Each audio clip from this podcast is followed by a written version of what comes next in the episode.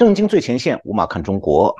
我是陈小农。今天非常荣幸能邀请到产经新闻台北支局支局长石柏明夫先生来参加我们的节目。呃，我们今天一开始想讨论一个在日本人人关心，在台湾也不应该是这个大家不关注的话题，因为台湾现在和日本的关系越来越紧密，那么台湾的安全。也和日本的支援有越来越这个密切的关系。在这种背景下，日本第二次发生了首相级的人物，呃，遭到袭击。虽然没有造成这个伤亡，但是这件事情本身应该讲是一个值得警惕的事情。那我想，石本先生，您对日本的资讯应该掌握的非常多。呃，我不太清楚，迄今为止日本媒体。披露了多少？还有日本警察厅在这方面有没有什么新的分析和报道？呃，关于这件事情，首先 这个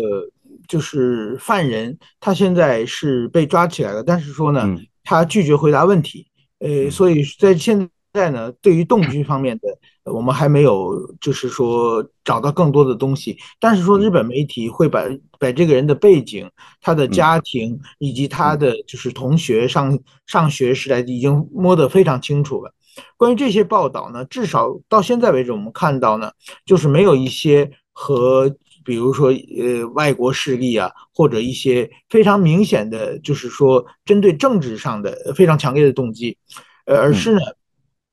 现在日本媒体总体的呃这个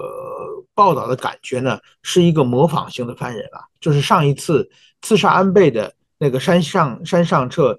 也他是一个非常怎么说呢？日本媒体报道的时候呢，呃，我觉得这个是一个很糟糕，就是一直在挖他自己的犯罪心理和他的背景，结果呢，塑造出一个呢，好像是呃一个弱者被反抗、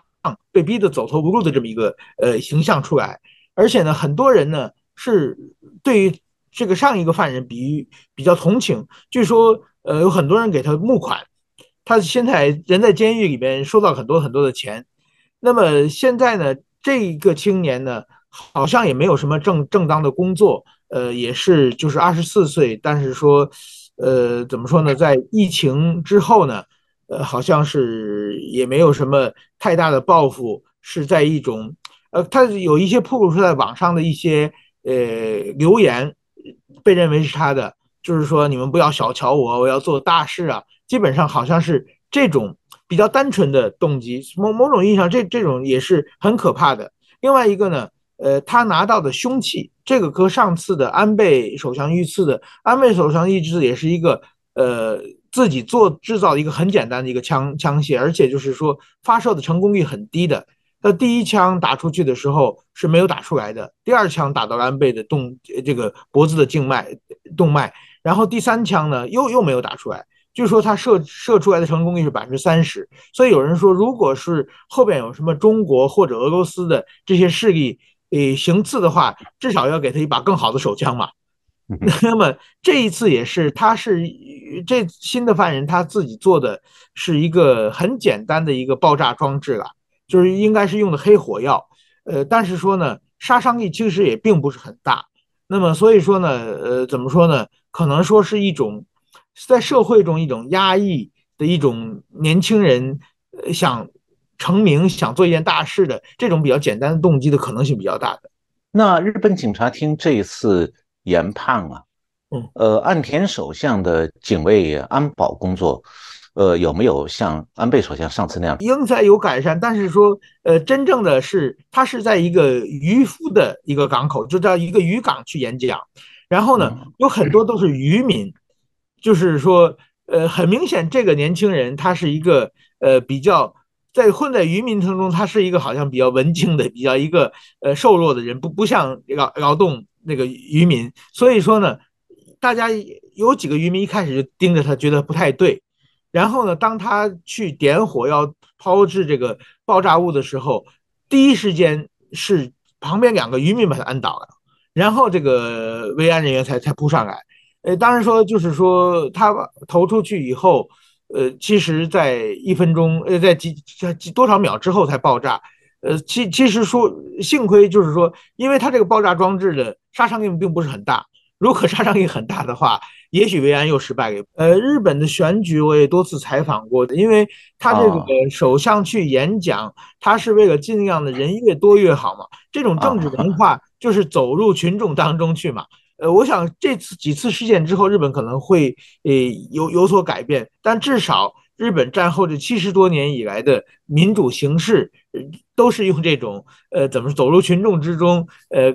去演讲，呃跟不特定多数的人去交流，是这么一一一场呃比较，这是一个过去的选举文化，这个很难改变的。那我想您在台北哈，这个安田文雄首相这个差一点遇刺的这个事情发生以后，那您感觉说台湾观众朋友们对这件事情是不是多少有些担心啊？呃，确实是，我觉得这等于说现在，呃，我在这个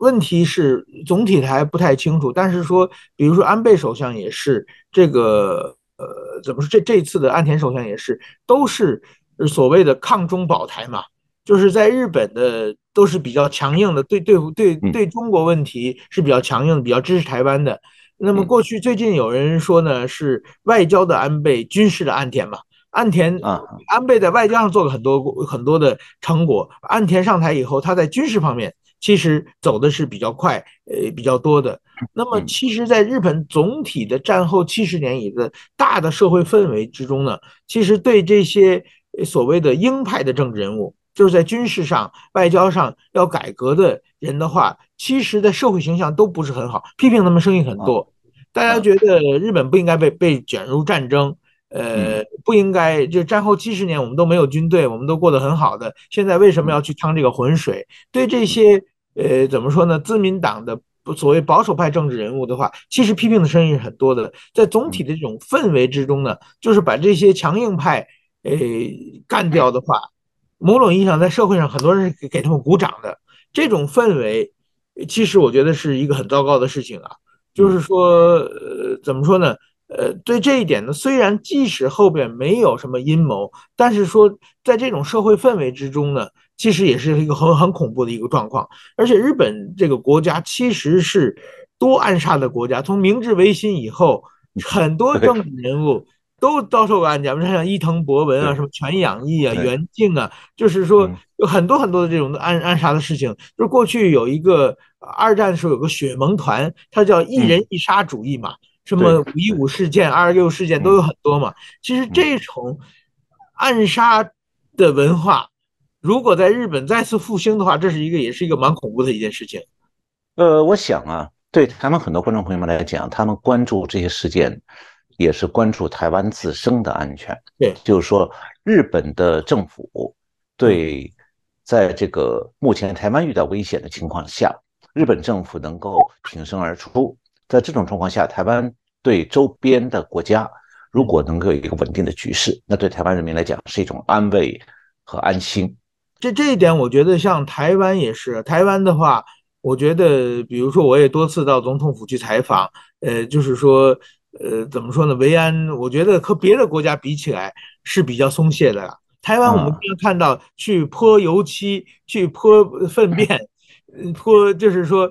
真正的这种。恐怖的袭击其实并并不是很多的。那么，我觉得现在全世界已经急需急进入新冷战时期。因为我在中国，我也去就采访过中国国家领导人。现在中国的维安做的是真的，就是说你去现在去天安门广场就要查很多遍身份证，然后去。去去搜身，所有的包全打，就是说是非常非常严格。别说你去见一个中国国国家领导人，你要去人民大会堂之类的话，那个维安做的是非常非常彻底的。那么跟他比起来，我觉得像台湾这个民主国家，维安组普遍做的还是比比较轻松的。我觉得这些大家都要改进。特别是习近平上台以后，我二一五一六年的时候，那去那汽车，他都要把那个车底下。都要检查，然后还有好几只狗在那里闻来闻去的，这个我觉得，呃，就很确实是在别的国家没有见过这么严格。然后这要脱鞋，要把皮带解开，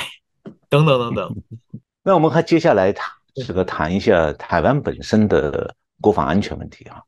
这个最近中国这个对台湾这个第第二次军机这个。点刚刚过去，那美国和菲律宾的这个谈判呢，也取得了很大的进展。那菲律宾准备开放更多的军军事基地供美军使用，目的也是为了帮助菲律宾加强对中国在南海地区建设的那些人造岛礁上的军事基地的威胁。那么中共当然非常愤怒，对为菲律宾又发出威胁了。您认为说这个菲律宾目前的这种姿态的改变，呃，是一种中国的海军造人造岛逼到了菲律宾的鼻子底下，他才被迫做的反应呢？还是说菲律宾也和他日本一样，呃，多少感觉到了这个中国在这个对台湾以及对南海的这种？这个进击性的，就是威胁性的这种军事姿态啊，让他们感觉到他们国家安全越来越困难，所以需要提高警惕。那您觉得菲律宾现在是一种长期性的这个转变呢，还是说这个菲律宾只是一时的一种做法？呃，怎么说呢？我觉得菲律宾呢，现在这个小马可是他刚刚当选的时候，我记得当时中国的国内的媒体是一片欢呼的。认为可能上来一个亲中派，呃，结果呢？我觉得，我觉得其实是，是怎么说呢？中国最近，比如说啊，美国总统大选的时候，川普下来变成拜登，中国也是一片欢呼。日本的岸田这个安倍下台以后，换上菅义伟，菅义伟换成这个岸田，中国也是一片欢呼。大家都认为呢，就是说好像是强硬派走掉了，能换一个对中。国友好派，但是发现新上来的友好派呢，很快就开始对付中国，而且对付中国的手段可能往往比上一任更加呃，就是严格。呃，为什么出现这种情况？也就是说，全其实，在民主国家，每个国家呢，它都是民主政，就是反映国民的声音嘛，国民的想法嘛。那么中国最近它的对外扩张，它这种咄咄逼人的方式，以战狼外交，其实是引起周围的国家一个很大的一个不安全感，很大的不安。就是说，中国呢和美国不一样，美国属于海权国家，这中国呢是一个陆权国家。这个海权国家的扩张是什么呢？就是海权国家最大的意义是做自由贸易嘛，就是说你只要你要不做自由贸易的话，我想尽办法去整你，邀请你同意。但是只要是你同意跟我做自由贸易的话，那就 OK 了，我基本上领土没有太大的野心，呃，就是说只要我们一起可以做生意，而且做生意是互惠的嘛，我们是在共同的游戏规则之下做生意，所以说海权国家的扩张是国家比较容易接受的。那么就是说陆权国家的扩张呢，它是一种掠夺性的嘛。就是说，我占领你，我扩张之后呢，我占领你呢，我要你的资源，要倾销我们的商品，要就是我赚钱是剥削你的一种方式。所以陆陆权国这样的扩张都是很辛苦的，而且扩张不大。比如说我们现在俄罗斯就是这样嘛。那么日本其实啊，过去二战的时候，日本虽然是个岛国，但是日本过去是坐在船上的陆权国家，它往外。往外扩张的，它做事方法是陆权国家一样的，所以日本的扩张方式也是受到这个很大的这个反反弹反击的。那么跟此比起来呢，中国现在这种陆权国家的对外扩张的话，让大家都感觉到非常非常的呃强烈的不安全感。那么大家一起呢，有时表面上不敢说，表面上呢稍微的就是说跟你。不撕破脸，但是下边大家在紧锣密鼓的在防止中国的这个往外扩张。那么现在呢，就是说这个国家的横向的联系其实越来越紧密的。所以说现在不得不就是想到这个安倍晋三首相在两千零六年他就提出了一个印度太平洋构想。印度太平洋战略构想刚刚提出来的时候，我们大家都觉得这个好像在说胡话，因为日本和印度的地缘政治隔得很远。当时说印度和日本怎么能搞在一起的？文化也不一样，这首先呢基本上没有什么交流嘛。但是说通过这么多年的努力，大家才知道日本和印度是把中国夹在中间的一个从东边一个在西边两个大国嘛。那么现在全世界其实是在按照安倍在两千零五年、零六年设计的这种战略蓝图下，其实在一步步走得越来越扎实了。那么在这个蓝图之下，有韩国，有这个台湾。还有东南亚，还有澳大利亚和印度，大家一直一起的防止中国的这种对外扩张和中国这种，因为中国他想决定这个游戏规则，想把美国的势力轰出去嘛。所以说，大家都是美国进驻亚太的一个受益者嘛，这个国家，所以说大家一起联联手在在在反抗。所以我觉得过去呢，这个怎么说呢？韩国一直不配合，但是我们看到最近韩国也开始配合了，而且印度也开始这个印度也日本和印度关系现在走的也是非常非常密切，而且在东南亚响应这种呃声音的国家越来越多，所以我觉得是一个呃怎么说呢？长期来说的话，这种形成的。有人说这个这个叫呃印太小北约嘛，这个当它形成的话，我觉得这是安倍的构想在一步一步走向现实。当然，最近澳大利亚好像风向不太对，但是我想应该过过不久还会回来的。呃，我估计他澳大利亚的情况是经济上他们想做生意，军事上他们还要继续的扩军备战。但是呢，这个经济上生意能做到什么程度？其实澳大利亚可能并不了解中国现在经济的困难，他做不到多少。那好，我还想再请教一下石板先生啊。中国军演之后，美国呢这个五角大厦这个在讨注意一个问题，或者说是这个实际上媒体上还有美国的智库也在讨论，就是说从海中共要是威胁台湾的话，无非是海军和空军两条路，因为就像您刚才讲的，对外扩张你坐着船去，就哪怕是陆军的军队，你也得坐船，也得上到海上去。一个是海战，一个是空战。对，那么海战呢？现在看起来，这个已经不再是这个太平洋战争时代的那种作战模式，而变成说是以飞弹为主了。那飞弹的话是可以在一千英里之外发射的，所以对航母来讲，其实是一个过时的武器。嗯，那么另一方面就是中国的空军是比较容易在短时间内，嗯，就。飞到台湾上空，然后对台湾构成威胁。那这种情况下，这个台湾比较容易遭到中国的空袭。那么也就因此产生一个问题，就是虽然中共这个武力犯台，用海军运送军队过去登陆的话，这个胜算不见得很大。反过来讲，如果海军不灵了，中国就只剩下空军了，那么台湾的空防压力是不是会越来越大？怎么说？其实我们看到岸田那个不，其实从安倍就开始了，他做的一连串的改革，都是把中国当做假想敌。那么怎么说呢？只是表面上不说而已。其实，在安倍的时候，他就决定从美国买一百零五架 F 三十五的飞机嘛。嗯，那个日本当时假想敌最大假想敌是这个北韩嘛，北朝鲜嘛。其实北朝鲜对付北朝鲜根本不用那么多飞机，没有一两架就够了嘛。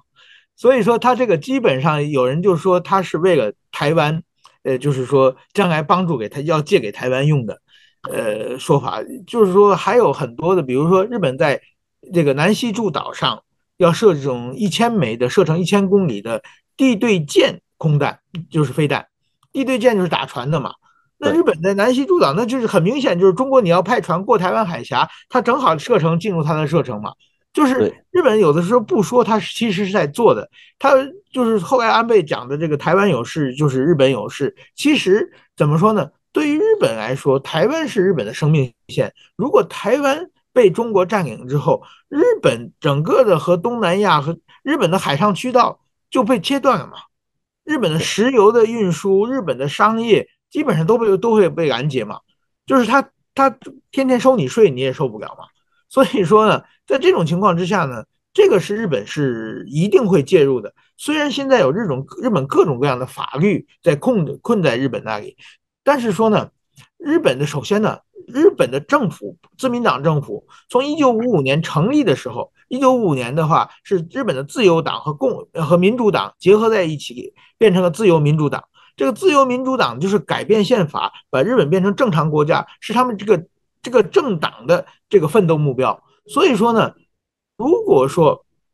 中国，呃，怎么说呢，在台湾海峡有所动作的话，那日本，这第一呢，日本民大家的舆论一定是支持台湾嘛。日现在日台的这个关系是历史上最好的关系，这个民间的交流是非常非常密切的，包括这个什么，就是日本的地震的时候，台湾有很多的捐款啊，台湾没有疫苗的时候，日本去提供疫苗啊，等等这些互动。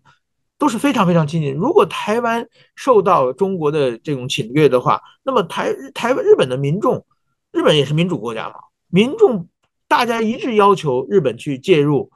的话，我想日本有再多的法律也瞬间都会有改变的嘛，因为民主国家就是靠一票一票的国法律是可以修改的嘛。那另外一个，日本的这些政治人物也想一定想这个借这个机会把日本变成正常国家嘛？日本所谓的周边有事嘛？所以说这种情况的话，日本一定会呃介入的。所以说呢，而且日本不但自己会介入，一定会拉着美国介入的。所以所以说，在这这种情况之下呢，台湾海峡。就是不管是刚才你讲空军，空军可能他他飞弹可能把台湾的这个机场啊、雷达全部摧毁，这是没有办法的事情。他的空军可能把很多的军事设施会炸掉，但是说中国能不能拿到制空权，我觉得是很难说，因为我们看到今天俄罗斯到今天为止没有在乌克兰拿到制空权嘛，所以说全世界如果台海有事，全世界的主要国家都会支持台湾的情况之下，那么。中国是拿不到制空权的，拿不到制空权的，你的地面部队就不敢上来了。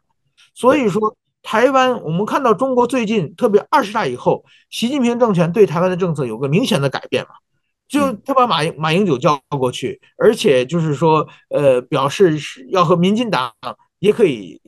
只要是支持这个一个中国的，也也希望交流嘛。就很明显，他过去的强硬派，他发现，呃，这种强硬打台湾的话。还是打不过，成本太高嘛。最近好像他又回到了买台湾这这这一个方向的一个政策嘛。所以说，台湾我觉得最应该担心的就是说有人打开城门嘛。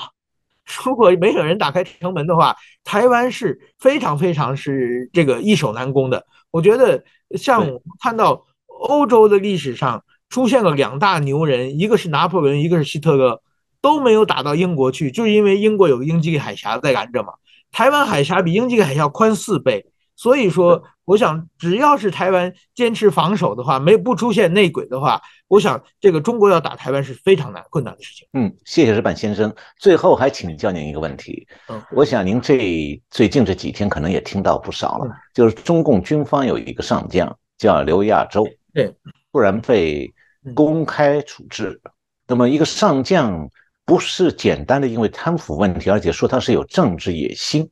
对，那您觉得，据您所了解到的情况，呃，刘亚洲为什么会被中共这样的整肃？因为他已经退休了。要说他个人也不见得有军权，因为他是个文官。那么习近平对他这样恨之入骨，是个什么原因？我认为是太子党的内部的内讧的问题了。也就是习近平刚刚上台的时候，其实他主要是依靠太子党的力量嘛。那么就是说，呃，怎么说呢？在呃一个王岐山帮帮他搞肃反嘛，就是凡是不听话的全部抓起来嘛。在军队里帮他夺权的是刘源嘛。那其实刘亚洲当时也是在帮他的，就是其实习近平是借这些太子党的这些好兄弟们一起去夺权的。这个太子党就是对他期待也很高，但是说呢。这太子党就是，其实啊，刘刘亚洲我不是很熟，但是刘亚洲的夫人李小林是当时是对外友协的会长吧？啊，那个时候，所以你见过他。中日关系非常，就是安倍刚刚上台或者在更早一点的时候，就是日本的来的客人都是李李李小林去接待嘛。而且就是说，李小林，我我采访过，就是多少次他见日本客人的，我就当场采访。我还记得一个蛮有意思的一一个故事，是说日本来了一个政治人物，然后他就说，他说，因为李小林跟跟习近平小的时候就认识，两个人就差一岁，就是说是好朋友嘛。然后呢，日本那个人就说，你们两个从小就是好朋友，呃，是类似发小的关系。讲完以后呢，日本外务省那个翻译呢，把它翻译成青梅竹马。然后，然后李小林闹一个大红脸，然后就赶紧解释说，我们我们叫发小，不叫青梅竹马。然后我就我当时觉得很很可笑，就是说怎么说呢？我觉得他们是从从小一起长大的，是太子党的玩伴嘛。但是说呢，刘李小林的辈分要比习仲勋要这个习习近平要高嘛。刘源也是一样的嘛，就是李小林是国家的，他父亲是国家主席嘛，政协主席嘛。那个习仲勋只是一个副总理嘛，所以说辈分就是很多的。其实，在这种太子党里，辈分要比习近平高一点点的人，后来全被习近平斗倒。包括李刘源也很早就就被离开权有权力的职务嘛。我想刘亚洲呢是一个儒将啊，非常爱写东西，而且在军队有影相当影响力，而且呢，他觉得自己自持身份，就是我当年也是。跟你一起打天下的时候，我我还是你的师兄级的人物，对不对？你不可能拿我怎么样，可能说话就没有遮拦。殊不知皇帝对这种人是最忌讳的嘛。所以，所以说，我觉得是因为这个方面，现在呢要肃清刘刘亚洲，其实是杀鸡给猴看，是让那些太子党那些人要老实一点。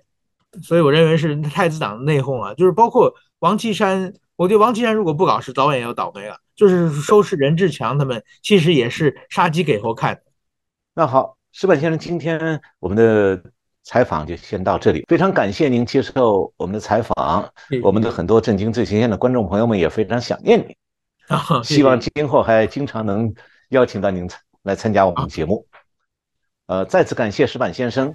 谢谢我们的观众朋友们收看这次节目，谢谢大家再见。各位震惊最前线的好朋友们，我是主持人张宏林，欢迎订阅我们的频道，也记得打开小铃铛，掌握最新节目通知，让精彩评论不错过，更欢迎留言转传影片。大家好，欢迎收看《震惊最前线》，无马看中国，我是主持人张宏林。再次感谢大家收看我们的节目。那当然，我们知道啊，在最近哦，整个啊国际形势的一些变化，美中台三方不断的在做一些啊我们讲的距离上的一些改变跟变化。啊，有人都说啊，这台湾千万不要刺激中共，如果刺激中共的话。啊，这是非常的不智的行为。但回过头来讲，呃，其实许多时候都是中共直接对台湾的一些挑衅哦。怎么样让台湾更了解中共的这些本质？我觉得我们在节目当中当然一直是我们重要的使命哦。那我们今天这一节很开心邀请到的是新闻拍案惊奇的主持人大宇哦，这也是我们在节目中大家非常喜欢的才子哦，啊，来接受我们的访问。大宇你好。洪林你好，观众朋友们大家好。是哦，呃，大宇其实很受欢迎他不管是他在 YouTube 或者是我们讲干净世界的这个频道里面，他的啊新闻拍案惊奇哦，都得到许多的一个喜欢跟关注。也许呃，我们这个震惊最前线的朋友也有这个大宇的粉丝哦。那我们都很欢迎啊，这个大家如果有兴趣的话，其实都可以去啊大宇的频道啊，大家一起相互的来做一些支持哦。那回到刚刚提到美中台的关系啊，这个部分最近大家在很关注的部分是从啊这个之前佩洛西来台湾面引起的我们这个台海的啊很大的危机啊。到目前为止，中共还是持续不断的在攻击啦，甚至这个所谓军舰的扰台，甚至我们的离岛还有无人机在做干扰。我们中台三方的这些变化，您怎么看？我想呢，这一次。无一例外的啊，中共对美国对台湾的造访啊，美国这边领导人他去台湾的话，在做出各种各样的抗议。但是呢，他的抗议呢，呃，我想呢，并不是说他真的有这个实力啊，能够做什么。正恰恰相反啊，中共他并没有这样的实力，所以他只能是啊，通过这种很多口头上的表达来进行一些反应。那我们可以看到啊，像刚才您说的，台湾岛内有一些反应，其实我也有关注。就每一次这个美国他的一些官员到台湾进行国事访问，那么在岛内都有不同的反应，有的人支持，有的人反对。那么很多大陆朋友可能不太了解，为什么台湾的朋友会有人反对美国人的到访？那我想呢，这可能是有这个信息获得的差异哈。那在中国大陆这边呢，很多人他是确实是有支持台湾的这样的人，他是有的，他心里知道，但是他并不敢公开表达出来。那他的认他会认为他在民主上，在自由上。他支持台湾的，所以他认为美国到台湾那是去力挺台湾。从国际角度来看，这很好啊。哪有人会反对呢？呃，对，没有人会反对啊。可是为什么台湾朋友有的人会反对呢？就我个人的观察来看呢，那就是说台湾岛人有些人他会觉得这个美国的到访可能在挑起局势。这其实呢是一种，我觉得是一种信息上的误差。那实际上呢，中共呢，它实力上它并不能做什么，它。自己的备战，从台湾的这种啊，他的国防部的分析角度，还是从美国的分析角度，还是从各界专家的分析角度来看，他最呃最早啊，他能做好一个比较初步的对台湾进行袭击的准备，也是二零二五年。当然大家注意哦，是二零二五年，只是针对台湾跟台湾形成一个，就是他可以做跨海作战的这样一个能力，但是他还不是美国，他真正的能够跟美国直接去对抗。他到二零二五年，我觉得到二零三五年，他也不一定具备这个实力。所以说，我们可以看到最近美国的这个他们的将军也在喊嘛，说二零二五年啊，准备跟中共要打一仗啊。这是美国这边军界，他真的最近喊出了这样的一个旗这样的意图。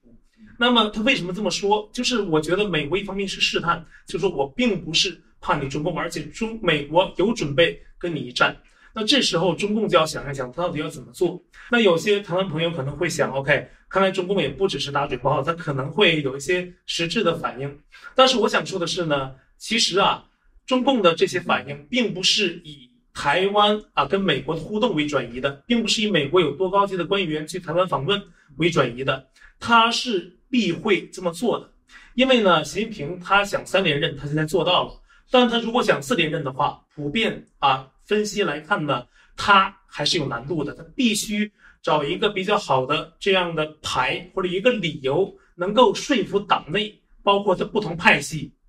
他虽然说现在可以就是一家独大，但是他要考虑不同派系的这个意见。他最后连任，他还是要考虑这些的。所以说呢，他必须用一个比较能够说服众人的理由。那他们又不像毛泽东，对不对？他毛泽东的话，他是等于是毛太祖嘛，对吧？洪高祖，他是。共产党的开国的一个领袖，但是呢，他不是开国领袖。他现在三连任呢，可以说他在效仿江泽民，因为江泽民前前后后他的这种执政期限差不多就十五年，从八九年一直到两千零二年，差不多是十五年的一个跨度，相当于是三届了。那习近平呢，完全可以以江泽民作为参参照，说服党内实现三连任。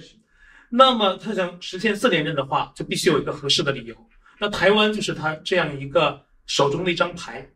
那他现在也一直在做这样的准备啊，包括他扩建军队、舆论上的造势，甚至理论上，现在他都在叫王沪宁啊，准备一套新的理论去替代“一国两制”，为就是武统台湾，呃，武统台湾打前站。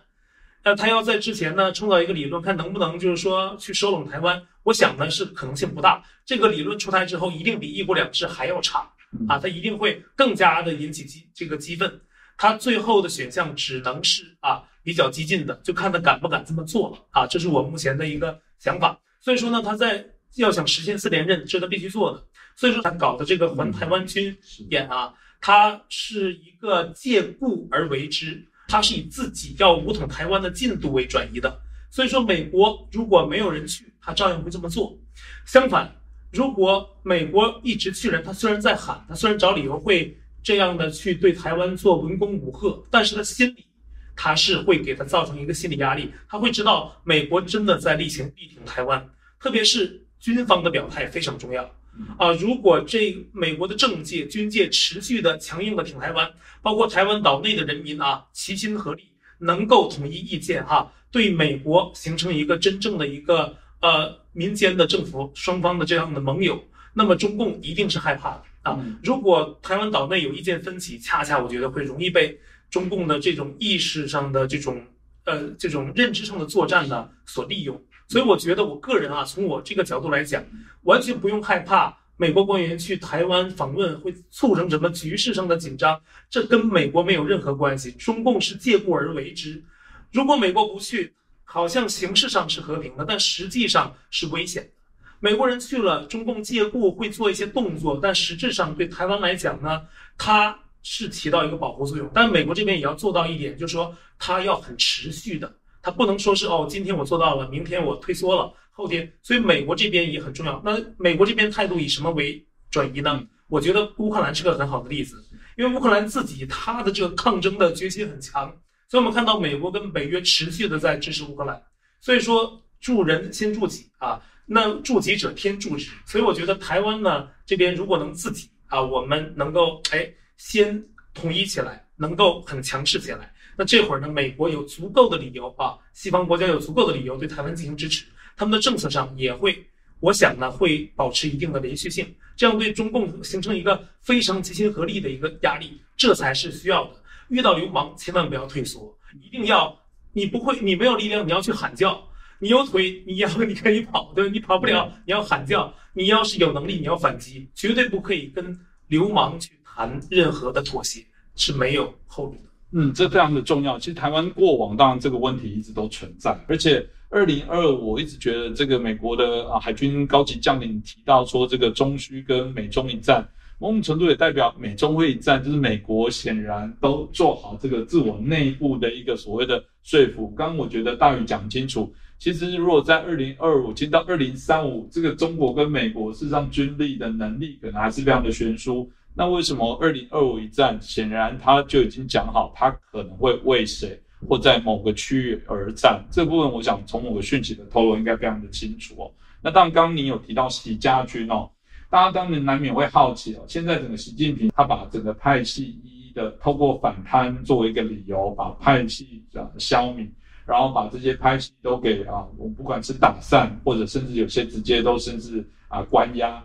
那当然就很好奇说，所以现在中共没有派系了吗？或者原来传统所谓的习家军里面，难道习家军里面没派系吗？我觉得习近平他在以前所谓打虎派营运动中啊，他就讲过，他说中共内部是派山头林立。其实呢，习近平现在掌掌权，他呢是靠什么办法呢？他其实是建立了一个中共党内最大的山头。嗯，他建立了一个最大山头呢，去压其他的山头，其他山头已经没有任何的反抗之力。所以呢，他习家军现在是，特别上二十大之后，也是出乎所有人的预料的，他一点都不装啊。嗯，提拔上来的高层很多都是他自己人，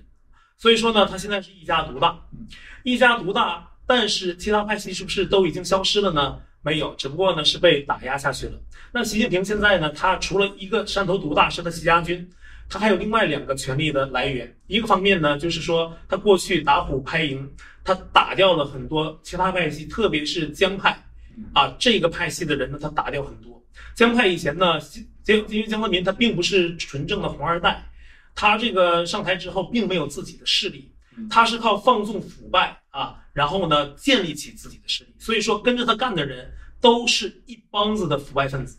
那刚好，那习近平他在。建立自己的权力时候呢，他正好反其道而行之，他是靠打这些，因为每个人他都有腐败的小辫子啊。这其实党内中共党内每个人都是贪，他都有这方面的背景。只不过呢，江派这个派系，他真的是以贪建立起来的啊，他这个非常的显著。军中的巨贪呢，政府里的巨贪呢，很多都是江派的人。为什么？就是因为当初江泽民他是贪腐治国啊，他是靠放纵腐败建立权势。那这样呢？习近平刚好在利用这一点呢，进行了这种反向的权力建立，他打掉了这个江派很多人。那这样呢，他这个当初的中共党内最大的山头被他削弱之后，那他自然他这边呢就建立了一定的权势，对吧？这是一方面的权力来源。那另外一方面呢，就是他靠拉拢和利益交换这方面呢，江派内部也有啊，其他派系也有啊，这些呢，他都是他这种中共党内的这种。啊，利益交换也一直存在，所以说呢，这是他另外一个利益来源，所以呃，权力来源。那这样呢，他就现在呢，就建立起自己的这样的一个班底。但他这套班底呢，也是很复杂，就他自己的这个习家军里边来源也不一样啊，有福建帮啊，有这个浙江帮，有陕西帮，还有上海的啊，甚至有广东的。现在出了一个新说法，是辽宁、山东都算了。山东呢，是因为这个习近平的太太彭丽媛，她是山东人，所以说跟彭丽媛有一些老乡关系的啊。现在有一些人呢，也给他算到这山东帮里边了，甚至叫后宫派系啊。确实有一些人啊，比如说这个马兴瑞，他就是山东的运城人。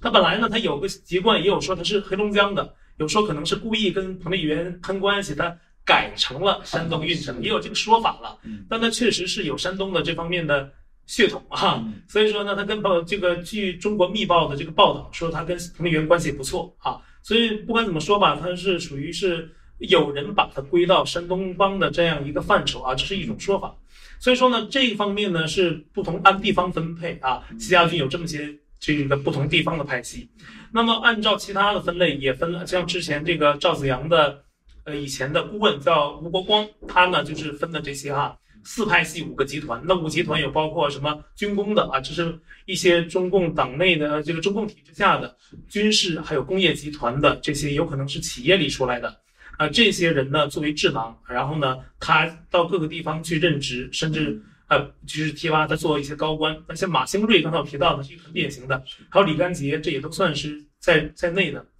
那么另外呢还有同学帮啊，就是以前跟这个习近平是。同学关系的啊，类似这种啊，分成这种不同的集团，所以说呢，它这里边来源也都不一样。那他们为什么能穿搭到一起变成习家军呢？是因为习近平这一个人。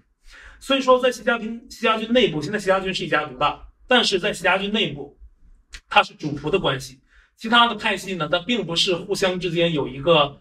就说哦，我们之间都是很就是有一个机制互相来往，并不是这样。他都是靠这个习近平来穿针引线，他们之间的关系很复杂，甚至可能有恩怨情仇。那这样来讲呢，习近平他主主仆关系嘛，习近平这个主子他在这儿，其他人都是仆人，所以习近平在的时候，习家军内部他可以相安无事。我想呢，在我们可以看到的 near future 啊，就是在比较近的将来，可能看不到真正的习家军啊，就是包括这个福建啊、浙江啊、这个陕西啊，真正这跟习近平干上来的这些人，他们之间有什么明显的这种这种在高层的斗争？也许我们外界。暂时在短期内看不到，但是，一旦习近平有什么什么三长两短，就这主子一旦倒了，就像我们看到很多电视剧一样，哈，这个呃仆人在下面可能打打闹闹怎么样，但主子一出现，大家都老老实实的，这就是主仆关系的造成的情况。所以，习近平在的时候，可能大家相安无事；习近平一旦生病，或者以后有个三长两短，甚至他死掉了，那这个派系可能面临着分崩离析，因为这不是说这个。他这个派系怎么样？因为他都属于中共体制，中共体制伴随的就是裙带关系，靠关系上位，包括这种每个人身上背的各种各样的欠人民的债，这都有，互相之间的把柄，互相之间争争权斗势，这还有这种一些不太好的一些门阀的这种习惯，他这个东西呢，在可能在这个东方社会里。多少会有一点门阀，但是中共恰恰它是不是以法治国，它也不是以法治党，它是靠关系、靠权力，谁拳头硬就听谁的，它是靠这种黑帮的方式来管制。所以说，一旦有这个比较最大的这个权势的这个组织没了，他其他人一定会分崩离析，可能就会出现这种互相倾轧。这个事情我觉得可能性是非常大的啊，但是前提是习近平呢，他会一旦有三长两短，这个事情。这个情况很大，那当然了，像我刚才说的，习近平权力来源他也有其他派系，其他派系并不是没有了，只不过是被压下去了。最明显的就是团派，团派在这个国务院最近的新的这个高层里边呢，他是一个不剩啊。国务院的高层，不是说国务院的基层办事员啊，或者一些中层官员，是国务院的高层，他这个国务委员呐，还有这个副总理啊、总理一级的，全都是刷掉了啊。以前的这个所谓的储君啊，胡春华，现在被放到了有可能是政协副主席一个无关紧要的位置啊。然后李克强呢，等于是退掉了，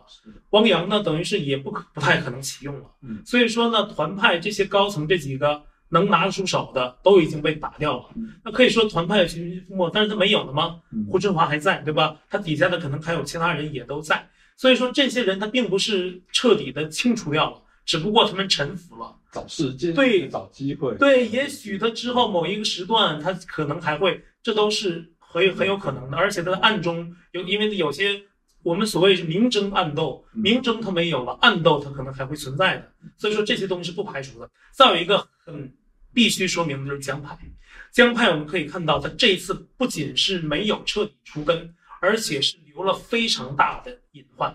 一个是韩正，我们之前看这个消息说韩正他可能会。出任副主席是这个职务，虽然是理性的，但是它的象征性很强。之前这个东西呢，它是给了王岐山，王岐山是帮助习近平打虎拍蝇的一个功臣。有人说他也是江派，但不管怎么说，他有这个建立了这个功勋啊，帮习近平建立这个功勋。那他在这个位置上呢，等于是给他一种回报。他是没有什么实权，但是他帮习近平做一些。礼仪上的、外交上的，他也说自己是习近平的报幕员啊，这是方岐山说的啊。但是现在把这样一个位置给了韩正，但韩正并没有建立王岐山那样的为，就是对习近平来说那样的功劳，他并没有。而且这个人丑闻很多，在上海官场色贪全都占上啊，而且他是江派，等于是习近平对手派系。那为什么他能？站在这个位置呢，那等于就是说他的背景也同样是江派背景，帮了他一把。那现在普遍的分析就是韩韩正啊，他等于是江家的利益的代表人，让江家的财富很可能在他的儿子，在他的孙子，这个他儿子江民恒啊，孙子是这个江志成，在他们手里掌握着很多财富。那这个整个江家在政治里边的代表是谁呢？曾庆红已经年龄已经很大了，对不对？那韩正。被认为是江家在政治上的江家代表，所以说韩正能在上面，如果他出任副主席的话，很可能是习家军啊，习近平想连任，跟江派在暗地里达成的一个权力交易，就一个结盟。哎，权力交易，你让他连任，他可以安排一个人做你的代表，继续在那儿保你江家的或者是保你什么的人的利益，不受那什么不受威胁。这样呢，他在那个位置上，他江家有的人看了可能觉得放心啊，你习近平还是有我们这个人在。其实不只是韩正、王沪宁，他这个人他就是这个人没有任何争议，他就是江泽民安排在习近平身边的一个最大的江派的一个呃大脑。或者是一个江派的代表人物，他比韩正更重要。韩正可能只是一个管家，王沪宁是一个大脑。他的大脑现在他要他他现在在逐渐的在，好像是其实之前已经是之前这么多年很多是王沪宁在主宰习近平的大脑，所以说这个人是非常危险。但是呢，却把这个习近平玩的是一转一转的。我看他感觉整个面相就像个狐狸精啊！我就说的是一个比喻啊，那是那个面相，这个人就看上去就是很很尖的一个样子。所以说呢，王沪宁在那个位置上，他其实是江一直他都是江派的人，他接下来还会发挥这个作用。那么等于说江派在这边呢，他王沪宁一个，那对了，对所有人来说，我觉得在如果说习近平有的媒体评价他对世界最危险的。但是他身边的人里边呢，如果说评出一个最危险的，那就是王沪宁啊。他现在还在为习近平啊，现在这个日本媒体报道的嘛，为习近平起草替代一国两制的统一台湾的方案。所以这个人呢，他是一个脑子里全是极左，而且他用的方式都是那种文革时期的。这个人并没有太多的，就说他他。真正的治国理政才能他有吗？并不一定。他很多东西都是中共理论建设上的东西，都是那些空无的意识形态。而且他用这些东西呢，他再套上他的文革的经验，因为他是内在成长起来的，而且都是极左的反民主的东西。这个人他脑子里这东西，加上他那些坏水儿，配上习近平这小学生，因为习近平不太知道嘛，他等于把习近平我感觉是玩弄于股掌之间。当然不是说习近平就没责任啊，但这个人我想说的意思就是他很坏啊，所以说呢，他是一个非常大的隐患。所以说之后啊，就说江派的他作为的代表，他绝对不会说一旦有什么变故，一旦有什么呃历史性的事件、划时代事件出现，那么这王沪宁可能他不一定是站在习近平身边的，他没准他什么时候就会反水。那这个韩正呢也一样，他是江家的代表。他等于是现在习近平权势在握的时候，这些人相安无事，那以后就不一定是会怎么样相处。所以说呢，习近平等于是把用这种利益交换、权力交换，把韩正、王沪宁这样危险的人物摆在自己身边，这是最明显的威胁。嗯啊，所以接下来呢，我觉得中国的这中共的他这个权斗啊，还会。继续存在下去是这个部分，大概我讲也是我们持续会来做一些关注啊。通过大宇的介绍，其实大家可以了解到中国内部这些派系的斗争，事实上是不会因为习近平帝女一尊就减少。显然后续有许多要关注啊。中国的这些脉络，如果你不了解，其实今天我想，如果您过去对中国议题不了解，透过大宇的介绍。你会很清楚知道整个目前啊，这中共内部派系的一些分治的一些状况，这对我们当然很重要。至少以后你看到这些人，看到谁说什么话，就自己心里要有一些防备，跟自己有一些分寸来做一些拿捏。我想这蛮重要。当谈到中共的本质非常的狡诈多变哦。呃，对他们来讲，一直说台湾就是遭受到这个呃认知战或者讲错讲讯息的干扰最大。其实我知道大宇本身就一直以来对于中共来说，可以是最了解的人之一哦。呃，借着机会，你自己要不要怎么样来让大家了解一下？以你自己啊，在过往这么长的时间，在揭露各式各样的一些资讯呢，能不能也让我们的观众朋友了解一下，你怎么看待中共这样一个本质？你觉得大家应该知道什么事情？我觉得作为对台湾朋友来讲呢，我想提醒一个非常重要的一点，就是很多台湾朋友呢，嗯，他对，就是说，可能我的观众里可能会比较少一点，但是因为他长期听我节目，我一直在讲，可能有很多没看过节目或者说是并不是太了解的啊，我觉得有必要提醒一下，就是。他对中国呢，或者说对中共，他抱有一些幻想啊，觉得中共会改良啊，或者是习近平他只是一个过渡的时期，可能其他的中共领导人不会这样。其实呢，我觉得这样想呢是可能缺少对中共的一个思考啊。那中共呢，习近平现在这样，其实啊，并不是习近平自己他非要怎么样，中共的发展它也是有一个脉络的，它是有自己的一个发展轨迹的。其实现在呢，中共整个的发展脉络，它都是以前就定好的。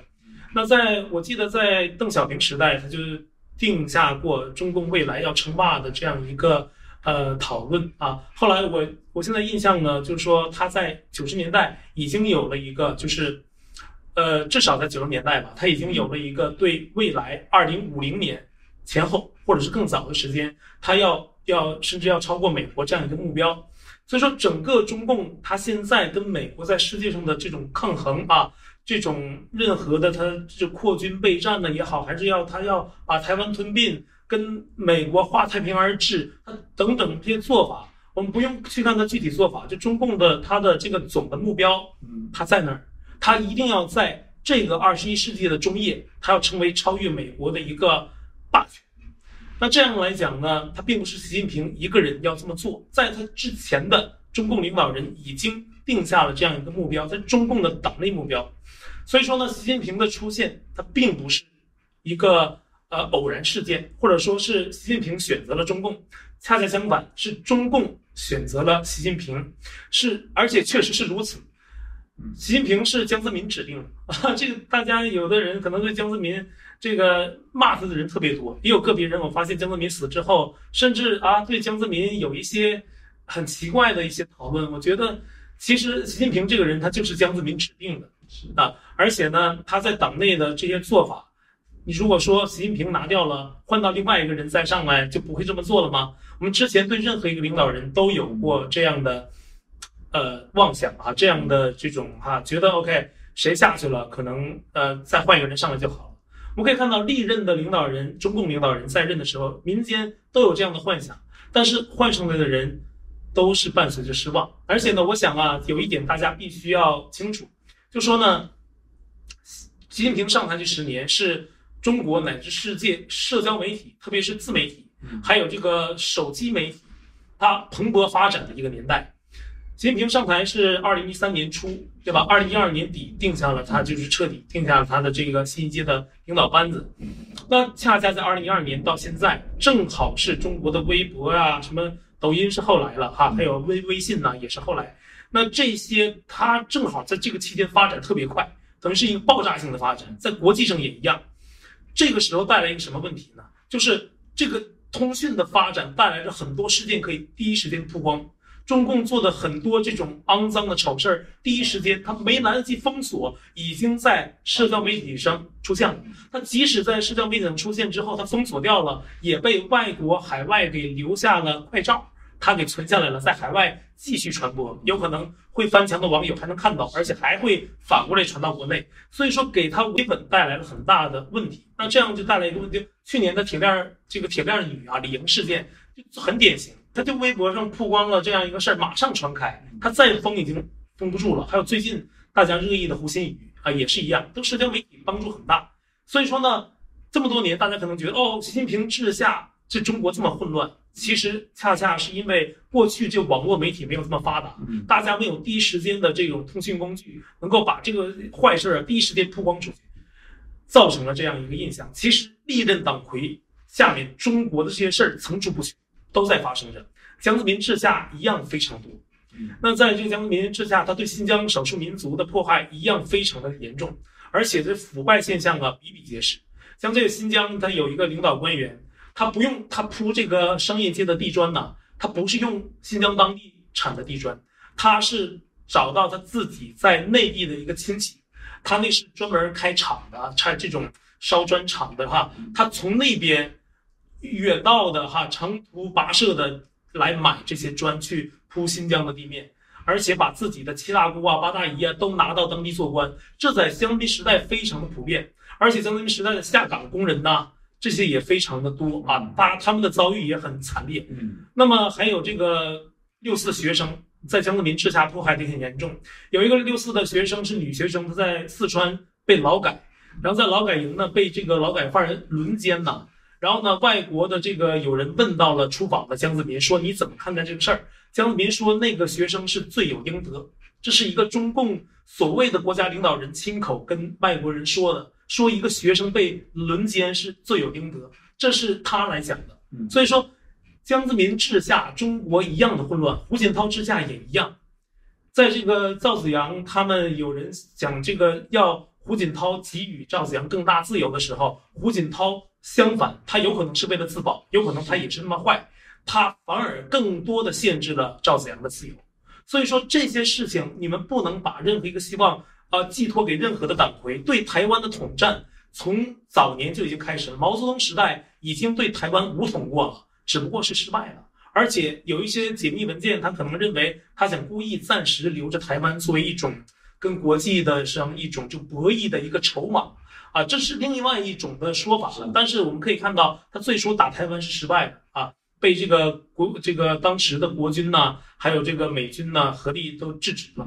那么再后来，他这个武统一直不是就不是呃这个对台湾的统一吧，他并没有拿下台面，一直存在。而且我们知道，他要是想跟像我刚才说的，他想跟美国长期的这种对抗，他是一个中共长期目标，不是习近平定下的，早年早年就有。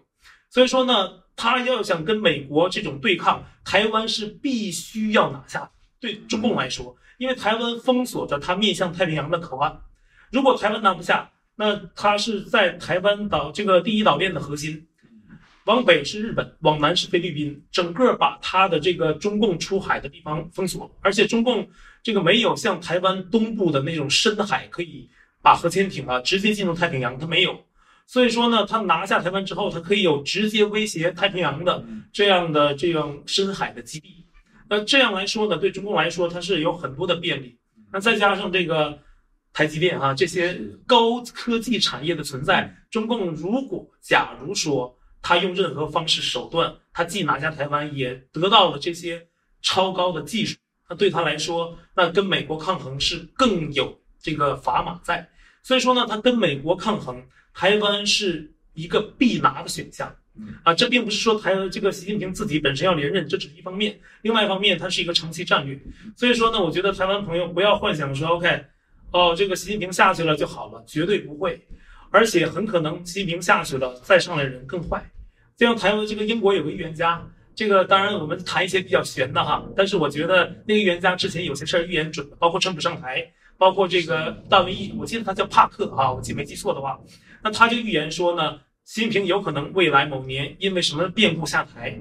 再上的人是另外一个人，但是比习近平更坏。这是那个预言家说的，他之前预言都很准的。所以说这个东西也符合中共历来的发展规律。我们可以看到啊，中共这个权力会越来越专制啊，他的维稳，他的权力这种对人民的控制是越来越精致化。我们可以看到李嘉诚在前些年啊，中共这个习近平统治的之下，他已经就跑了。当时呢，很多中共媒体就说别叫。李嘉诚跑了啊，就以这为题来做议论。其实呢，李嘉诚当然他自己用各种这种推太极的方式，可能会说 OK，我是什么什么意思，并不是中共说那样。但是呢，我们通过分析来看，他确实是看到了中共有可能国进民退这样的一个趋势。我们现在也看到了，在二零二一年特别明显，像马云啊，像马化腾等等这些企业家，马云是最突出的了，都被中共整治啊，面临着这种不是捐款天价的捐款。就是天价的罚款，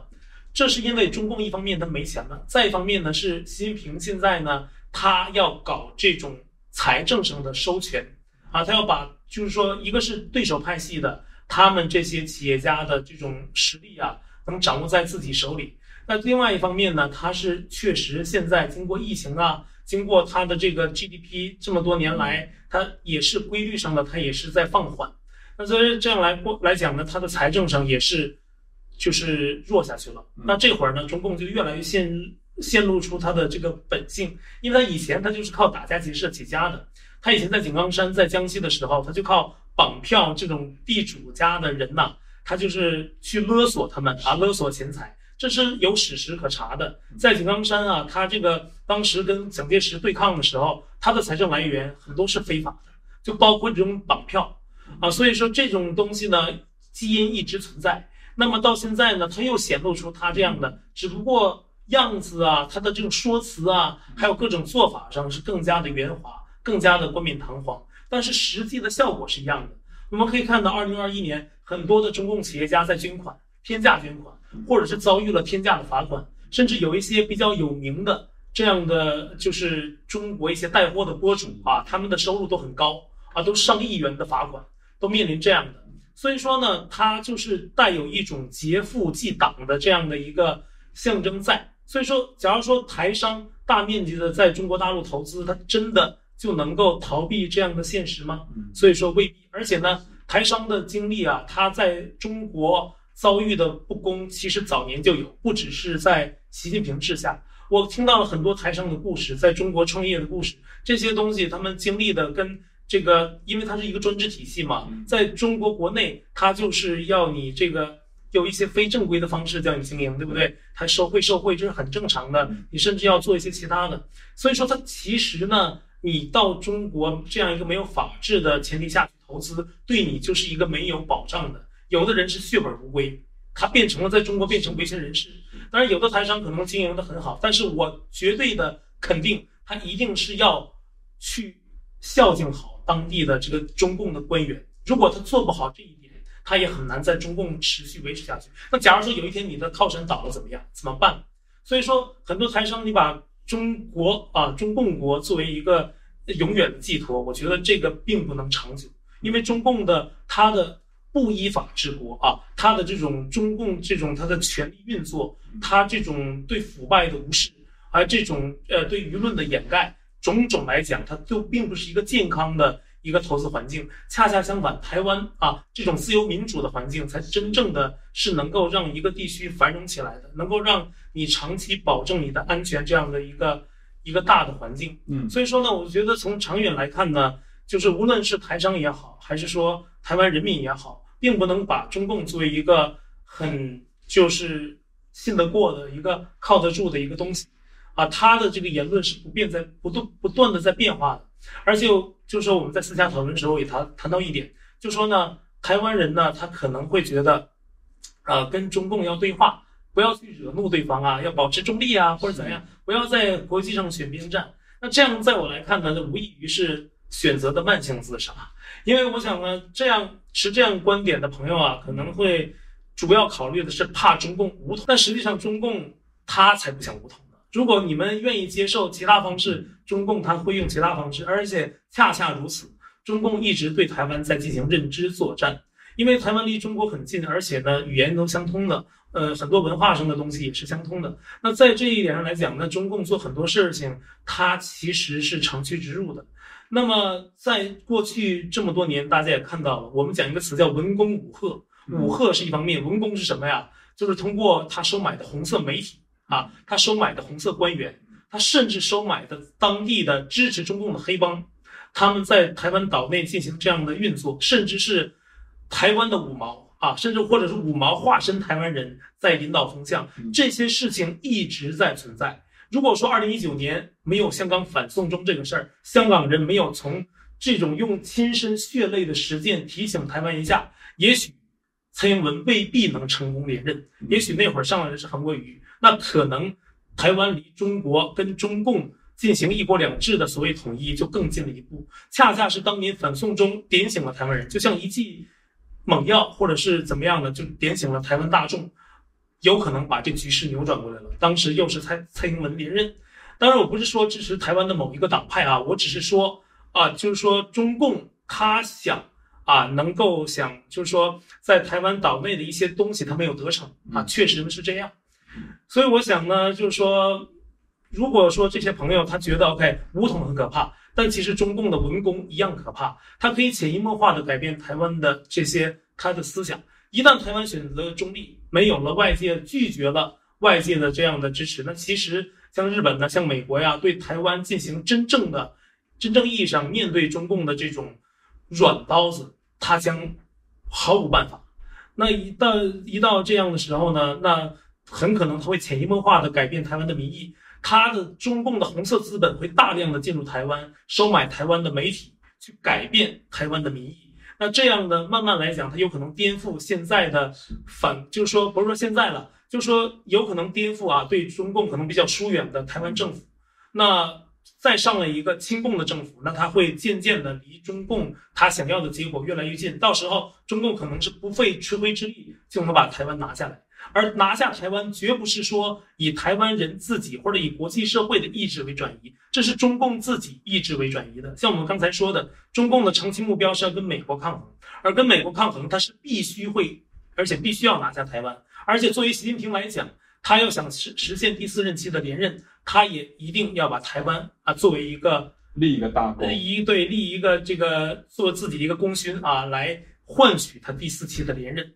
那这样来看呢，就说其实呢，他是一定要做的。那台湾选择的，我想那一定要很明确的跟中共不妥协啊，不去合作，而且呢，要跟国际社会积极的合作，去跟中共要跟他抵制他的任何的企图。嗯，这非常重要。今天很谢谢我们新闻拍案惊奇的大宇哦，主持人大宇来帮我们很清楚的啊，这对中国啊，特别是中共的这些样貌，让我们所有的这个震惊的朋友更清楚的做一些了解。结果我觉得今天了解里面让我感触很多。第一个部分是所有的这些商人，你以为啊，这个你有选择，其实等到你收拢在他体制底下，你就任他宰割，事实上你是没有选择。另外一个是台湾民众，现在你有选择，但当你选择错误之后，你以后就没得选择。你还以为你真的可以来选择这个左右逢源，然后可以得到什么样的资源？没有，因为中共不过就是把你当做是一个叫做。绊脚石，台湾必得要去除。